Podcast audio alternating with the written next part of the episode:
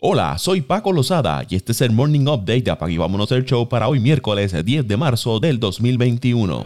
Los Hits de Miami anunciaron que el centro Myers Leonard estaría fuera del equipo por un tiempo indefinido después de que dijera un insulto antisemita mientras realizaba una transmisión en vivo jugando un videojuego en Twitch. Las palabras utilizadas por Myers Leonard estaban equivocadas y no toleraremos el lenguaje de odio de nadie asociado con nuestra franquicia, dice el comunicado. Myers Leonard estará fuera del equipo por un tiempo indefinido el hit de Miami cooperará con la NBA mientras realiza su investigación. Cerramos la cita. El centro de Miami se disculpó el martes en la noche a través de su cuenta de Instagram. Si bien no sabía lo que significaba la palabra en ese momento, mi ignorancia sobre su historia y lo ofensiva que es para la comunidad judía no es en absoluto una excusa y estaba equivocado. Ahora soy más consciente de su significado y estoy comprometido a buscar adecuadamente a personas que puedan ayudarme a educarme sobre este tipo de odio y cómo podemos combatirlo. La liga confirmó que está en proceso de recopilar más información sobre el incidente. La NBA condena inequívocamente todas las formas de discurso de odio, dijo un portavoz de la liga Tim Reynolds de prensa asociada. Leonard firmó un contrato de dos años y 19.5 millones con Miami en la temporada muerta, pero el centro solo apareció en tres partidos antes de someterse a una cirugía en su hombro izquierdo en febrero, lo que puso fin a su temporada. Las estrellas de los 76ers de Filadelfia, Joel Embiid y Ben Simmons, se perderán uno y dos partidos respectivamente debido al rastreo de contactos, anunció el equipo. Los Sixers comienzan la segunda mitad de su calendario el jueves contra los Bulls de Chicago y según los informes ambos jugadores se perderán ese partido. Embiid podría regresar el viernes contra Washington. Simmons no será elegible para regresar hasta el domingo contra los Spurs de San Antonio debido a su periodo de cuarentena de 7 días por separado. La pareja fue descartada del juego de estrellas de este fin de semana debido al rastreo de contactos después de que su barbero supuestamente diera resultado positivo a COVID 19 La segunda parte de la temporada del baloncesto de la NBA regresa esta noche con dos partidos. Washington se estará enfrentando a Memphis y el equipo de San Antonio se mide a Dallas. Chris Bosh, Chris Webber y Paul Pierce se encuentran entre los 14 finalistas de la clase del Salón de la Fama del 2021, anunció el Salón de la Fama del baloncesto Naismith Memorial. Además de Bosch, Weber y Pierce, los otros finalistas son Michael Cooper, Tim Hardaway, Marquise Johnson, Ben Wallace, el entrenador Rick Adelman, Bill Russell, la entrenadora Leta Andrews, Yolanda Griffith, Lauren Jackson, la entrenadora Marianne Stanley y el entrenador Jade Wright. Bosch pasó su carrera de 13 años con los equipos de Toronto y Miami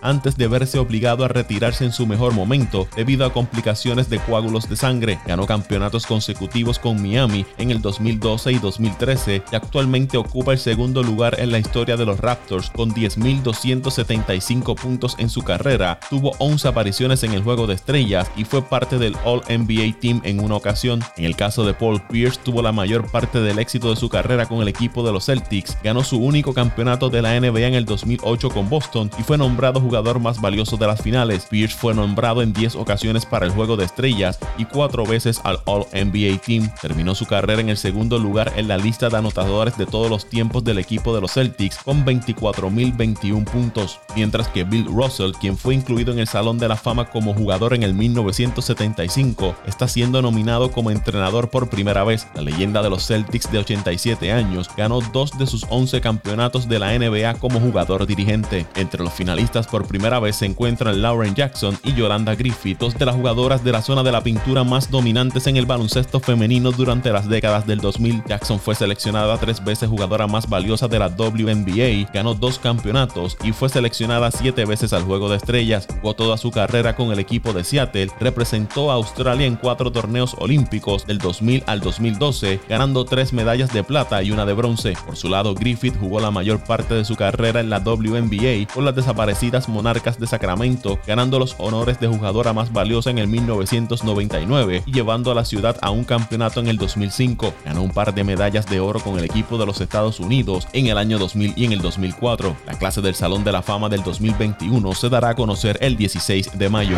El zurdo de los Yankees de Nueva York, Zach Britton, se someterá a una cirugía para extraer una astilla de hueso del codo izquierdo, lo que provocará que se pierda el inicio de la temporada, anunció el equipo. Agradezco el apoyo de todos. Todos tenemos desafíos diarios que tenemos que superar para alcanzar nuestras metas. Solo tengo que seguir avanzando. Me encargaré de esto durante la próxima semana y regresaré tan pronto como pueda, escribió Britton en su cuenta de Twitter. El lanzador de 33 años se sometió a una resonancia magnética el lunes después de experimentar dolor en el codo. Britton lanzó durante una sesión de bullpen el sábado y se sintió incómodo durante dos días después, dijo el dirigente de los Yankees, Aaron Boone. Dos veces seleccionado al juego de estrellas, ha sido un miembro importante del bullpen de los Yankees desde que el equipo lo adquirió en un cambio en el 2018 proveniente del equipo de Baltimore. Britton tiene efectividad de 2.14 con 14 juegos salvados en 105 y un tercio de entradas con los Yankees.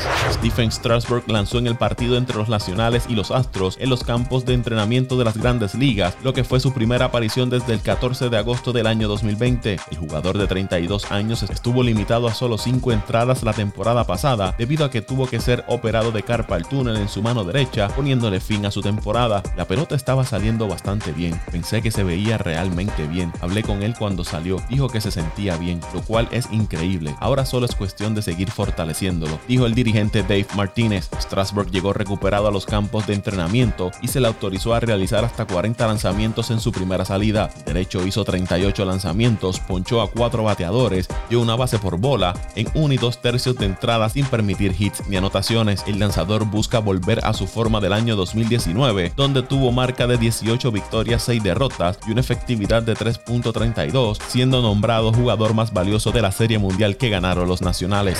El tercera base José Ramírez y el guardabosque Fran Mil Reyes se han reincorporado al equipo de Cleveland luego de ser sancionados por violar los protocolos de COVID-19. Los jugadores dieron negativo a las pruebas que se sometieron y regresaron a las instalaciones del equipo en Arizona. Están programados para participar en un partido de exhibición hoy miércoles contra los Angelinos de Los Ángeles. Ramírez y Reyes habían estado aislados en sus casas temporeras en los campos de entrenamiento de primavera desde el sábado después de que salieron a cenar a un restaurante. Al parecer los jugadores decidieron estar dentro del local y no comer al aire libre, un comportamiento que violó las normas establecidas desde la temporada pasada por las grandes ligas y el sindicato de jugadores. El dirigente Terry Francona dijo que el equipo siguió las pautas y reportó la violación. Es la segunda vez que Reyes rompe las reglas. El año pasado asistió a una fiesta del 4 de julio sin usar mascarilla y el equipo se enteró de su violación a través de una publicación en las redes sociales. La pasada semana, Reyes fue a recortarse el cabello después de que Cleveland jugara contra los Cachorros de Chicago y luego él y Ramírez se unieron a otros para cenar. No se sabe si Ramírez y Reyes enfrentarán una mayor disciplina del equipo que tuvo una situación similar la temporada pasada cuando los lanzadores Zach Plesak y Mike Clevinger violaron los protocolos de salud y seguridad.